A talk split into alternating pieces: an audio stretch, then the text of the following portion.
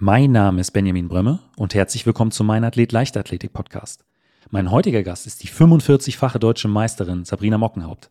Nachdem sich Mocki vor einigen Jahren vom Leistungssport verabschiedet hatte, stand sie vor zwei Wochen in Pliezhausen bei den deutschen Langstreckenmeisterschaften für die 10.000 Meter wieder an der Startlinie. Ich wollte von ihr natürlich wissen, wie das Rennen in Pliezhausen aus ihrer Sicht war und natürlich auch erfahren, was sie in den vergangenen Jahren so gemacht hat. Außerdem ist mein heutiger Partner Top 4 Running Partner des diesjährigen österreichischen Frauenlaufs. Er findet am 22. Mai in Wien statt und ist mit über 35.000 Starterinnen der größte europäische Frauenlauf und hat damit ein größeres Teilnehmerfeld als beispielsweise der Frankfurt Marathon. Und da Moki dort bereits mehrfach an den Start gegangen ist, wollte ich von ihr wissen, was das Besondere an diesem Lauf ist. Ach, das ist, es ist Abwechslung pur und Emotion pur. Also ja, und ein Moment, so ein Schlüsselmoment war, als ich kurz vor dem Central Park hat mich der René Hiepen, ich weiß nicht, ob einige den noch kennen, doch, der hat ja früher Boxen moderiert und ist heute, ist immer Moderator oder Kommentator vom Berlin-Marathon. Der hat mich da so angefeuert, Moki, das Rennen deines Lebens. Und er hatte recht. Und dieses Video habe ich auch immer noch von ihm. Und das war das Rennen meines Lebens.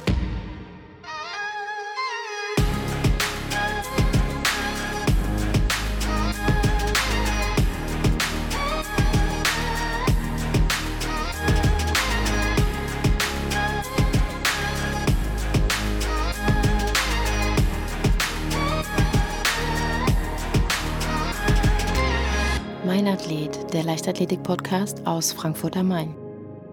Herzlich willkommen, Moki. Herzlich willkommen, mein lieber Benny. Und ganz liebe Grüße an alle da draußen. Sportler, verrückte Läufer und alle. Moki, wenn Ja. man äh, so ein Stück weit deinen äh, Instagram-Kanal verfolgt, könnte man äh, den Eindruck gewinnen, dass dein Tag nicht 24, sondern 48 Stunden hat. Äh, so viel, wie du jeden Tag schaffst. Du bist junge Mama, du bist wieder Leistungssportlerin, würde ich auch sagen. Bist sehr, sehr viel unterwegs. Äh, ähm, jetzt am Wochenende in Blitzhausen hast du äh, auch den äh, deutschen Rekord in der Klasse W40 über die 10 Kilometer gebrochen. Äh, 33 Minuten, 37 Sekunden. Wie kriegst du das alles, alles unter einen Hut? Ja, da muss ich jetzt erstmal schnaufen, also frag mich nicht. Also es ist manchmal wirklich grenzwertig, was ich alles so mache und Jetzt heute bin ich zum Beispiel nett gelaufen und da hatte ich sehr viel Zeit. Also hatte ich Zeit, meine ganzen Sachen zu erledigen, habe auch mal Wäsche gemacht und hatte sogar mal vielleicht zehn Minuten ein bisschen Langeweile und das kommt echt nicht, nicht oft vor, weil so seit ich jetzt wieder mit dem regelmäßigen Laufen angefangen habe und seit ich auch wieder so ein paar Ziele verfolge,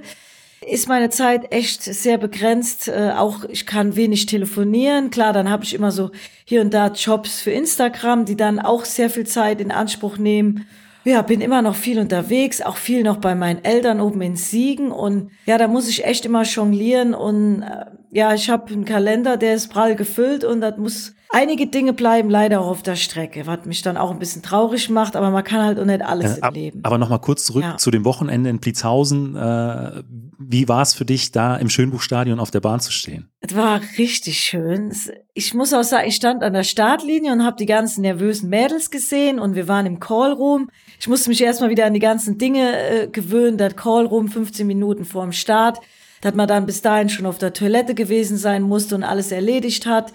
Das war dann, ist schon alles so fern äh, von mir. Also das letzte Bahnrennen habe ich 2018 bestritten. Und das war auch ein 10.000 Meter Rennen in Regensburg, wo ich noch mal versuchen wollte, die EM-Norm zu laufen, beziehungsweise ich hatte die schon. Aber in dem Rennen wollten dann auch noch Alina Reh, ah, wie heißt sie denn nochmal jetzt, äh, da war noch die Fabienne, damals Amrein hieß sie noch und dann, jetzt komme ich auf den einen, einen Namen leider nicht mehr und die wollten alle sich auch noch qualifizieren für die EM.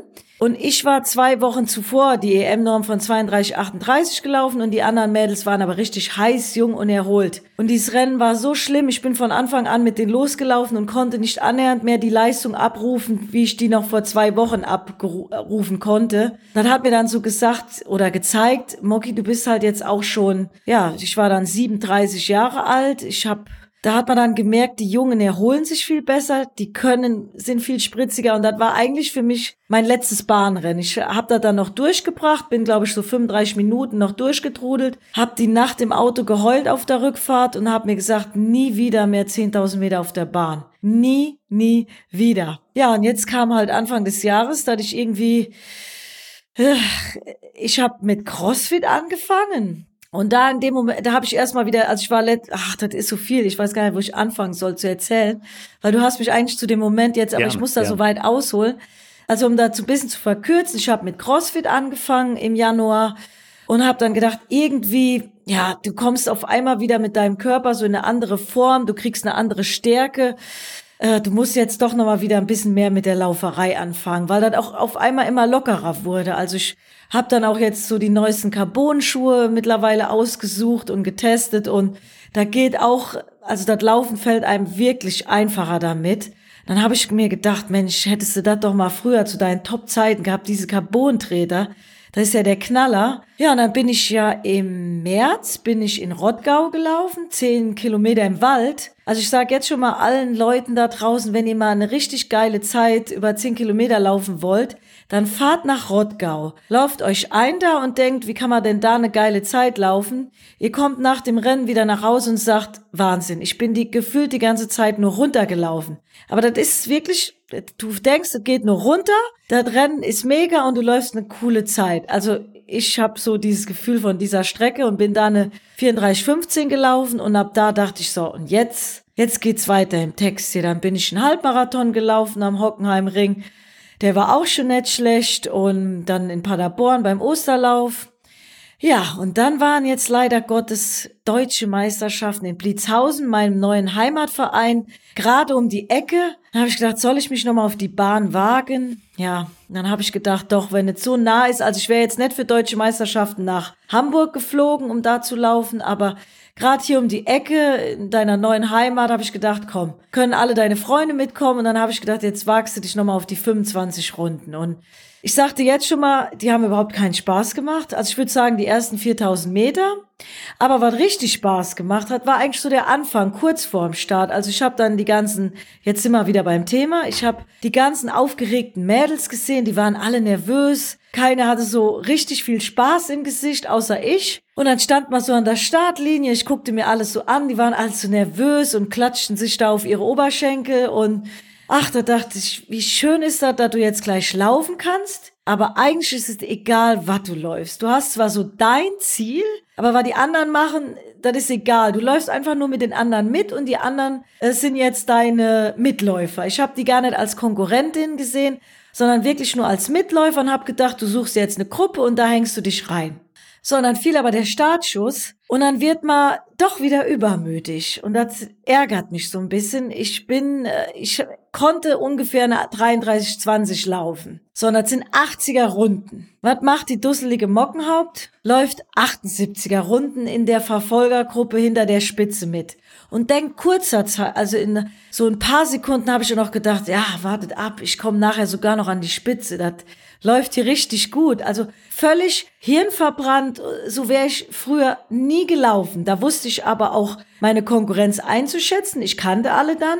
Diesmal kannte ich viele Mädels, auch nicht mehr die, die hinter mir waren. Wusste nicht, was können die laufen. Also ich hätte mich viel weiter einre hinten einreihen müssen, anstatt in der Verfolgergruppe. Als die dann auseinanderfiel, so ab 4000 Meter, also da war ich immer noch auf Kurs unter 33 Minuten, als die dann auseinanderfiel, wurde das Leben dann echt schwer. Und ab da hat mir das Rennen überhaupt keinen Spaß mehr gemacht. Und da wäre ich am liebsten so bei 5000 Meter, habe ich gedacht, ah, ach, jetzt würdest du auch lieber am Rand stehen und nichts machen und dir einfach nur angucken, wie die da vorne äh, rumrennen und du guckst dir das von außen an. Aber jetzt hatte ich hier alle Leute heiß gemacht, über Wochen mitgenommen, hier, ich trainiere auf eine 33,20, an dem Tag soll das passieren, sondern jetzt rennst hier rum und quälst dich eigentlich schon ab, bist über deine Verhältnisse angelaufen, ja, was machst du jetzt? Und da waren so viele Kinder, wo ich anderthalb Wochen vorher mit trainiert hatte, die so wie Fans dann waren und mich angefeuert hatten. Da dachte ich, du kannst für diese Kinder, du bist ja vielleicht früher als Topathletin ausgestiegen, weil dir irgendwas gestunken hat oder was nicht gepasst hat, aber nicht hier so als Lokalheldin, äh, die auch so viel angefeuert wird und alle deine Freunde kommen und stehen da und du steigst jetzt aus, das geht gar nicht. Also das ist keine Vorbildfunktion. Und dann bin ich froh, dass ich einen Plan B hatte. Also ich sage ja sowieso jedem da draußen, habt nicht immer nur einen Plan A. Also mein Plan A war die 3320.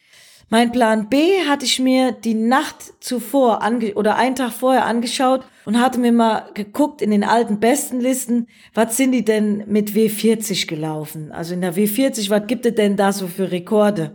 Auf der Straße ist da ja noch die Irina Mikitenko zu lesen mit 31,57. Wohlgemerkt mit 40 Jahren. Also das ist, ja. das ist Wahnsinn und nicht meine Zeit. Ja, und dann dachte ich, aber Bahn ist Irina damals nicht mehr gelaufen. Das wollte die sich dann auch nicht mehr antun, weiß ich noch. Und da stand dann in Anführungsstrichen nur eine 33,58. Na, dachte ich, das schaffst. Ja, und das war dann noch mein Ziel, was mich ab fünf Kilometer hat weiterlaufen lassen. Da hatte ich mir so ausgerechnet, ja, da kannst du ja jetzt fast auch sogar 17 Minuten laufen und du schaffst das immer noch. Also rennst jetzt weiter, quälst dich durch. Aber ich sag dir, es war eine Quälerei und mir tut heute noch der Popo und die Hüfte weh und ich bin bis heute jetzt nicht gelaufen, doch heute Morgen so ein bisschen. Und ich muss jetzt noch ein paar Tage Ruhe halten, also da merkt man wieder das Alter. Und die alten Wehwehchen kommen wieder raus. Also 10.000 Meter auf der Bahn mit Spikes ist schon grenzwertig in meinem Alter. Ja, sollte man vorher ein bisschen geübt haben und hab Als ehemaliger Kurzsprinter war mir bisher überhaupt nicht bewusst, dass man im Stadion mehr als eine Runde laufen kann. Äh, deswegen äh, 25 Runden auf der Bahn, Hut ab. Also ich glaube, ähm, das geht auch fast gar nicht ohne so ein Stück weit Unterstützung von außen, wenn es ein bisschen schwieriger wird. Also du musst eine absolut mentale Stärke haben und die habe ich oft nie gehabt. Also ich bin ja des Öfteren auch zu meinen ähm, Leistungssportzeiten ausgestiegen. Also wenn mir was dann in den Kram passte, zum Beispiel auch bei meinen ersten Weltmeisterschaften in Paris, ähm, da war ich, die rannten los wie Gewitter und ich war letzter und mit dieser Situation konnte ich gar nicht leben und stand dann auch so ungefähr ja nach 6000 Meter neben der Bahn, obwohl ich auf Bestzeitkurs war. Aber ich bin mit dieser ganzen Stimmung, und da war natürlich auch Stimmung im Stadion, aber das war mir zu viel. Ich habe mich da alleine gefühlt, war total orientierungslos und bin ausgestiegen und wie so ein kleines Mädchen zu ihrem Papa gelaufen, der da irgendwo im Stadion saß. Also ah, du musst da knallhart sein. Also, und du kannst nicht jeden Tag knallhart zu dir sein. Also 25 Runden muss geübt sein und ähm, ja, und wenn dann mal schwer fällt,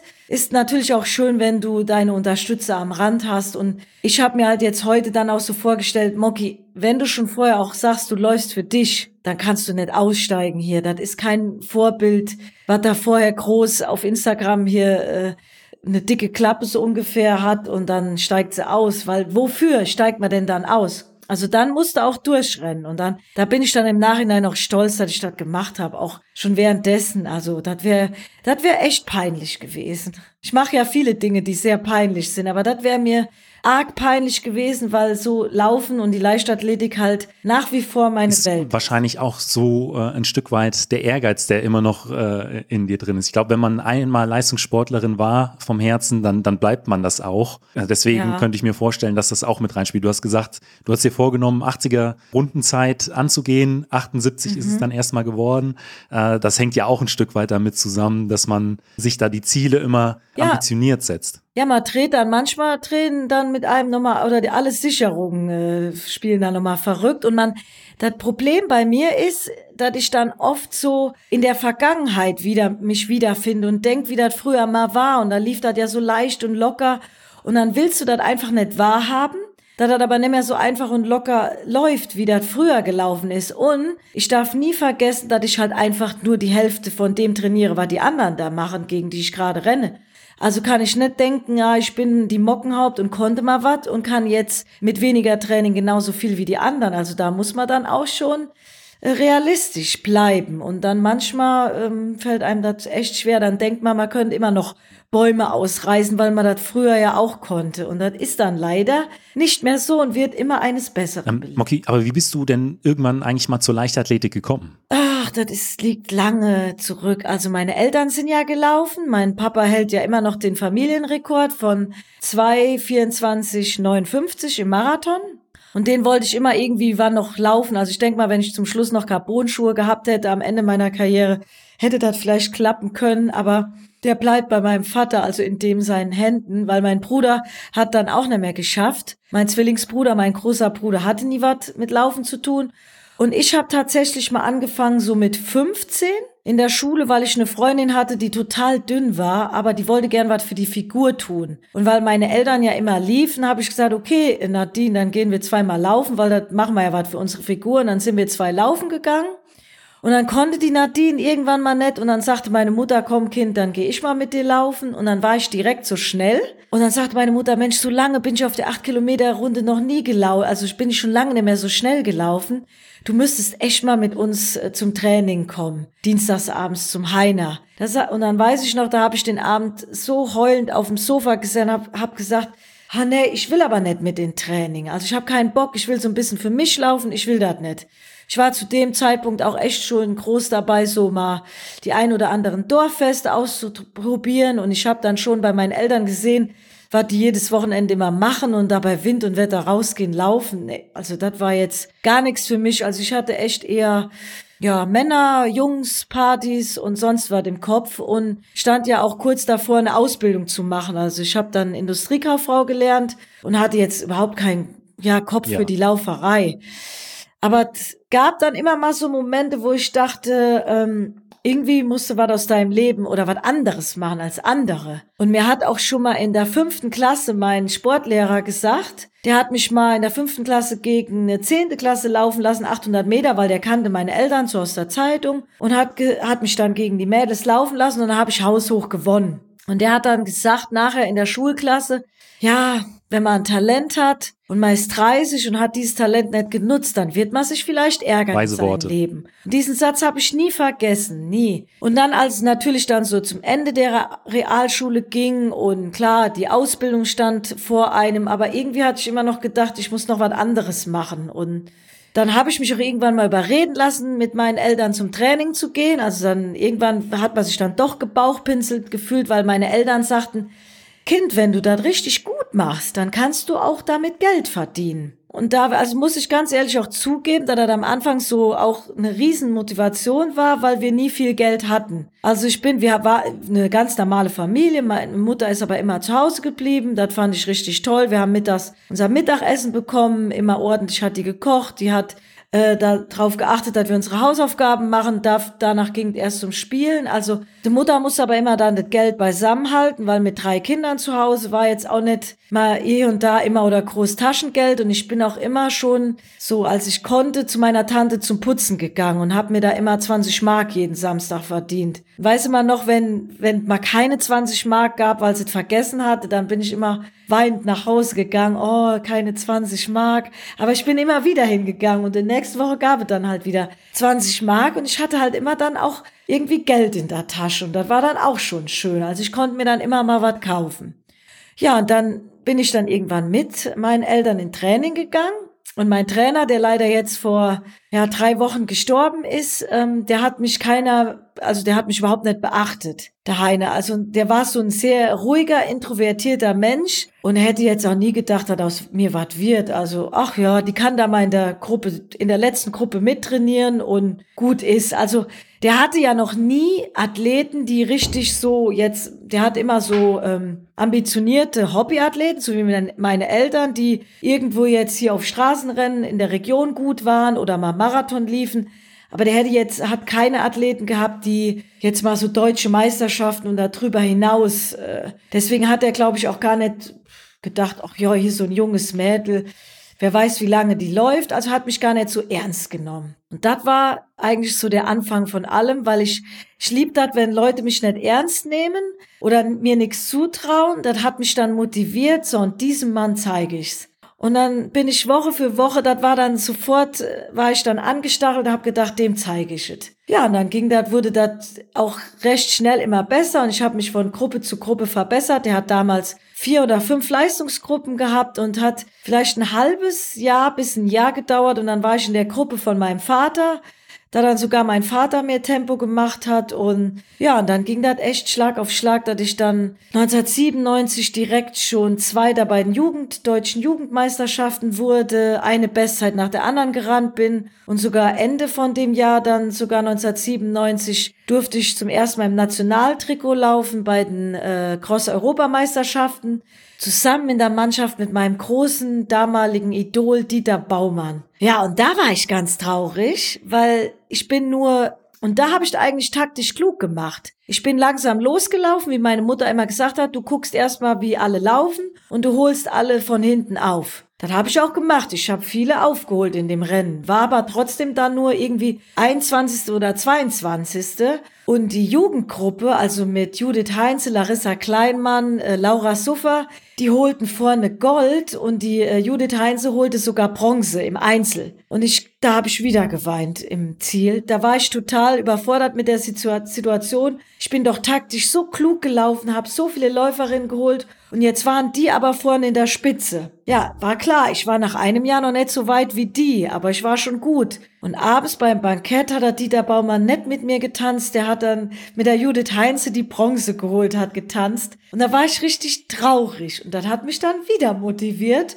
weiter Gas zu geben. Und im nächsten Jahr war ich dann auch schneller als die Judith Heinze. Also, und so habe ich immer wieder, wenn ich irgendwie enttäuscht war oder einer mich nicht für voll genommen hat, habe ich wieder gedacht, so, und dir zeige ich auch noch. Und so ist mein Lebenslaufweg immer weiter. Das ist schon, und da sind mir noch einige Menschen begegnet, die mich nicht ernst genommen haben oder ja, das gab viele Momente im Leben, die mich dann haben immer wieder weiter angetrieben, ja. Und die Euros kamen dann auch irgendwann immer beim ähm, Laufen. Aber das ist schon eine, eine, sehr, sehr große Stärke, wenn man aus äh, solchen Situationen, äh, wenn man vielleicht nicht ganz ernst genommen wird oder die Leute einen ein Stück weit unterschätzen, seine Energie rauszieht, weil viele demotiviert ja sowas. Und dass du sagst, das ja. ist so äh, äh, die, das Feuer, was ich brauche, um in der nächsten Einheit dann nochmal ja. mehr Gas zu geben. Also ich glaube, genau. ähm, das ist schon eine sehr, sehr beeindruckende äh, Charaktereigenschaft. Ähm, ich habe Weiß ich nicht immer beeindruckend. Ich mache mich ja auch manchmal richtig selbst okay. fertig. Das ist, das ist eigentlich keine schöne Eigenschaft, die ich habe. Also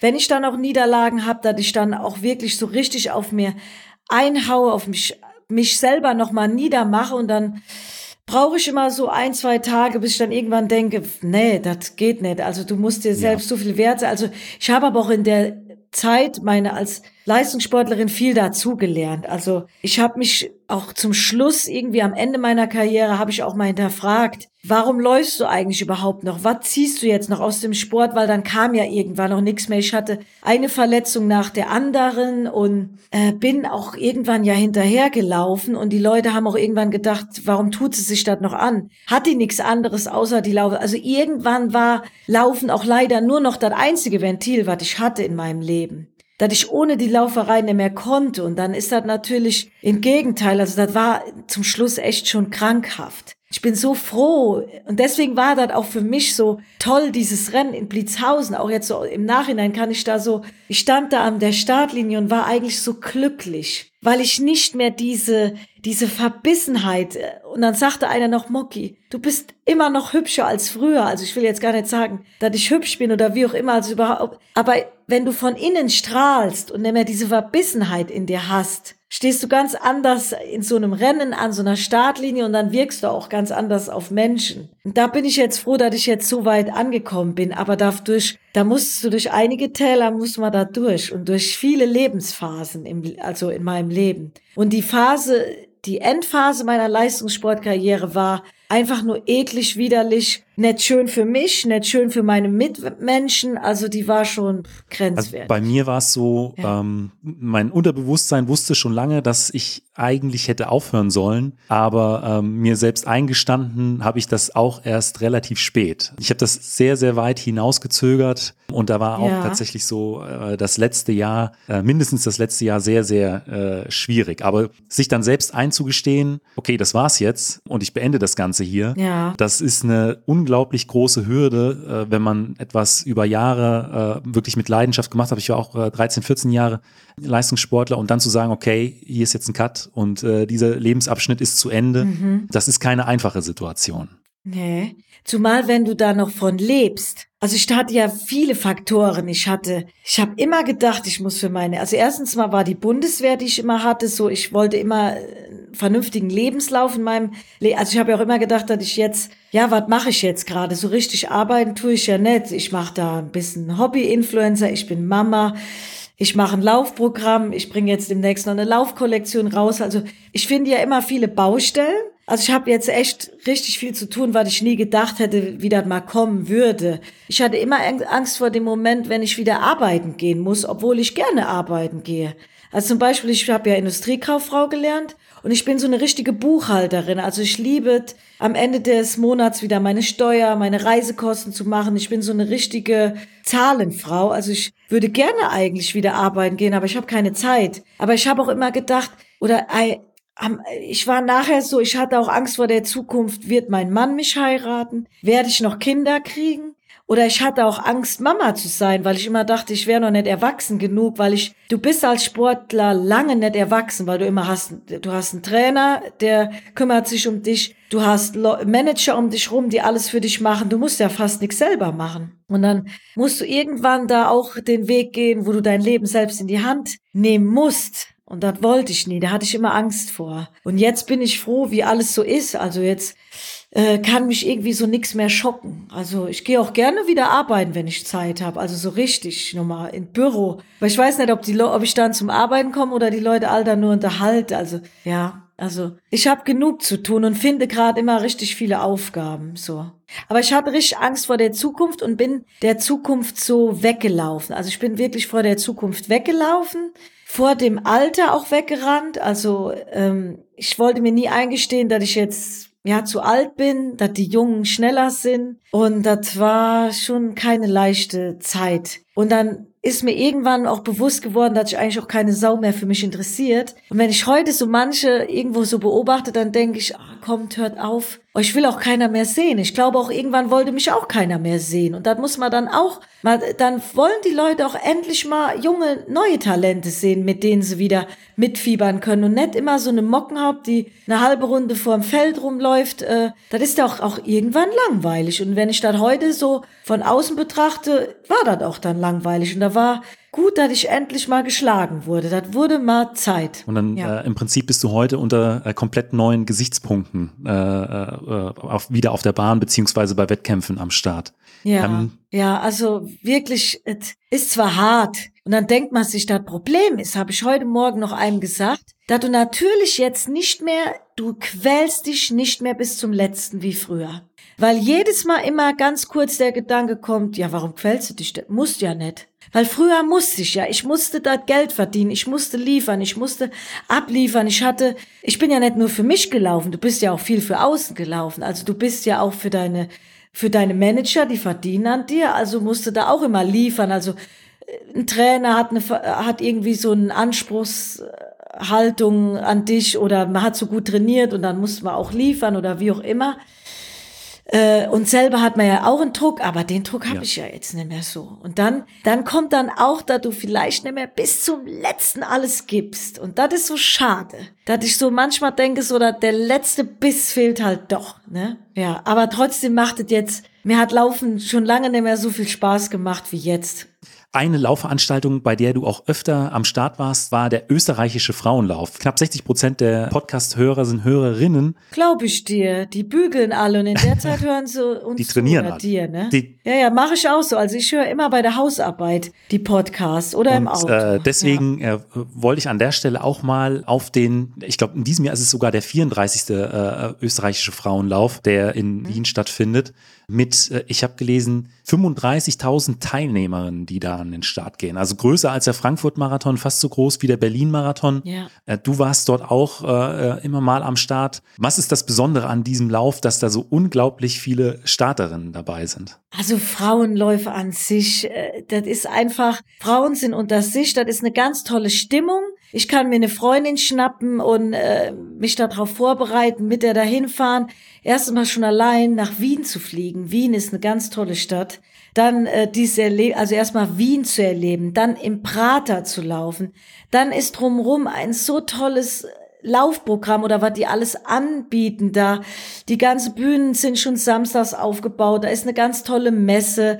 Dann, ja, ist alles auf die Frau ausgerichtet. Also, eine Frau kann sich da echt mal ein ganzes Wochenende richtig gut gehen lassen, dabei noch ein bisschen Sport machen, nachher in der Sonne sitzen, Musik und dann hat, gibt es natürlich auch immer einen richtig schönen Goodie-Bag, also mit tollen Sachen, die die Frau gern hat, mit irgendwelchen Beauty- und Drogerieartikeln und dann kriegst du noch ein schönes T-Shirt und es sind keine Männer dabei, die vielleicht auf die ein oder andere Figur gucken, die vielleicht jetzt nicht gerade so in so ein enges Laufhöschen passen, wie vorne die Elite läuft. Also ich finde, da supportet sich jede Frau, jeder supportet jeden und da ist es egal, wie viel, ob man einen Pfund zu viel hat oder zu wenig, da sind wir alle gleich und Frauen gemeinsam, das ist total toll.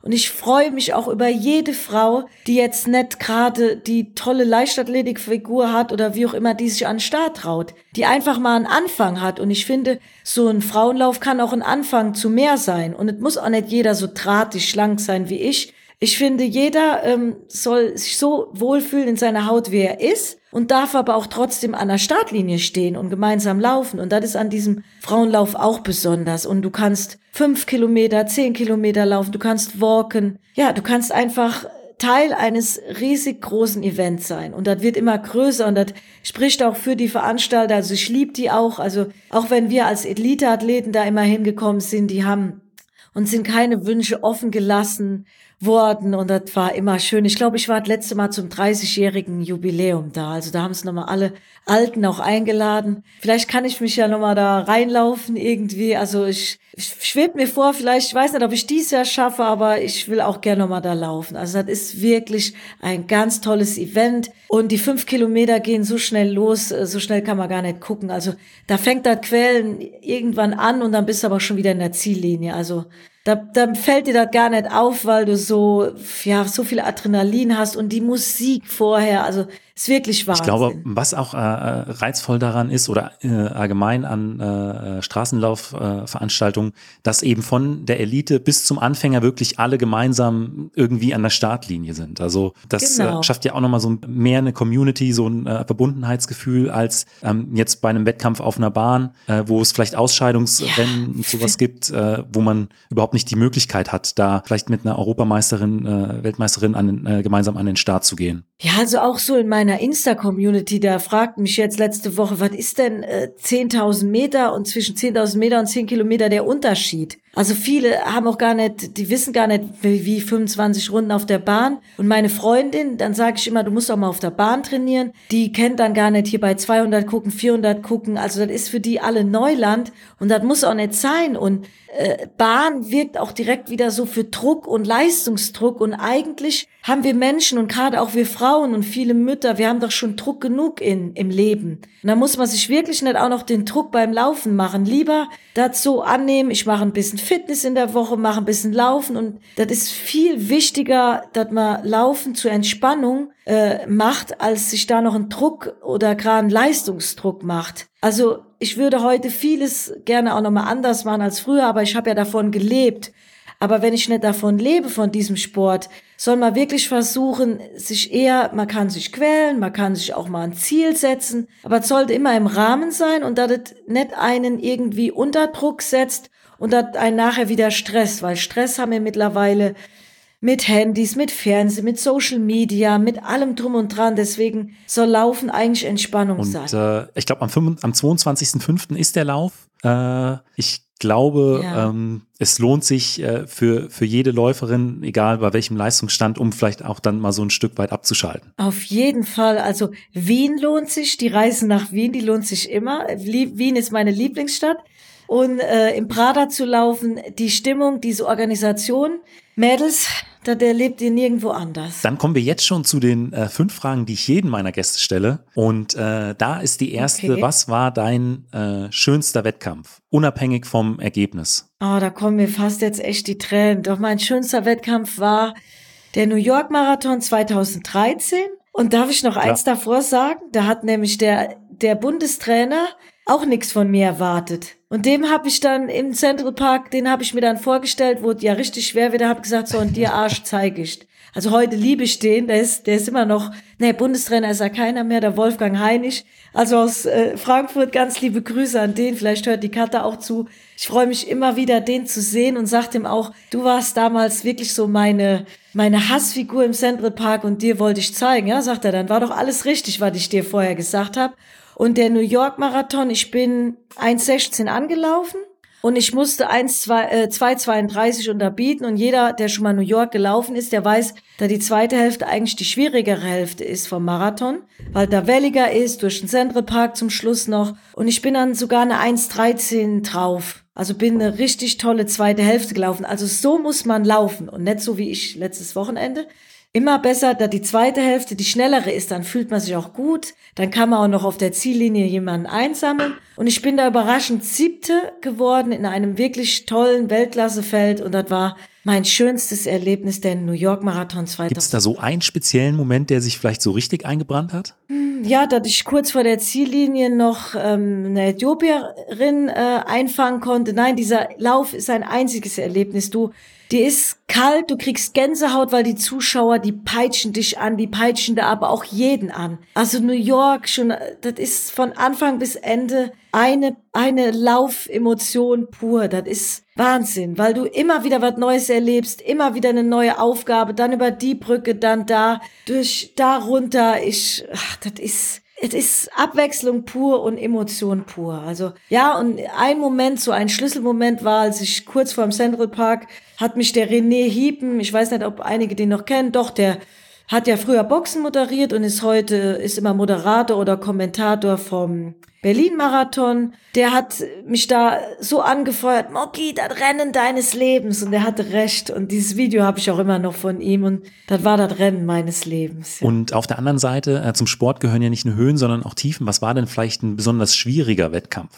Also der äh, nicht ja, genau dieser Wettkampf 2018, wo ich erzähle, diese 10.000 Meter, wo ich wirklich erkennen musste, Moki, du bist jetzt zu alt. Die Jungen haben dich überholt und dich nimmt auch keiner mehr hierfür voll.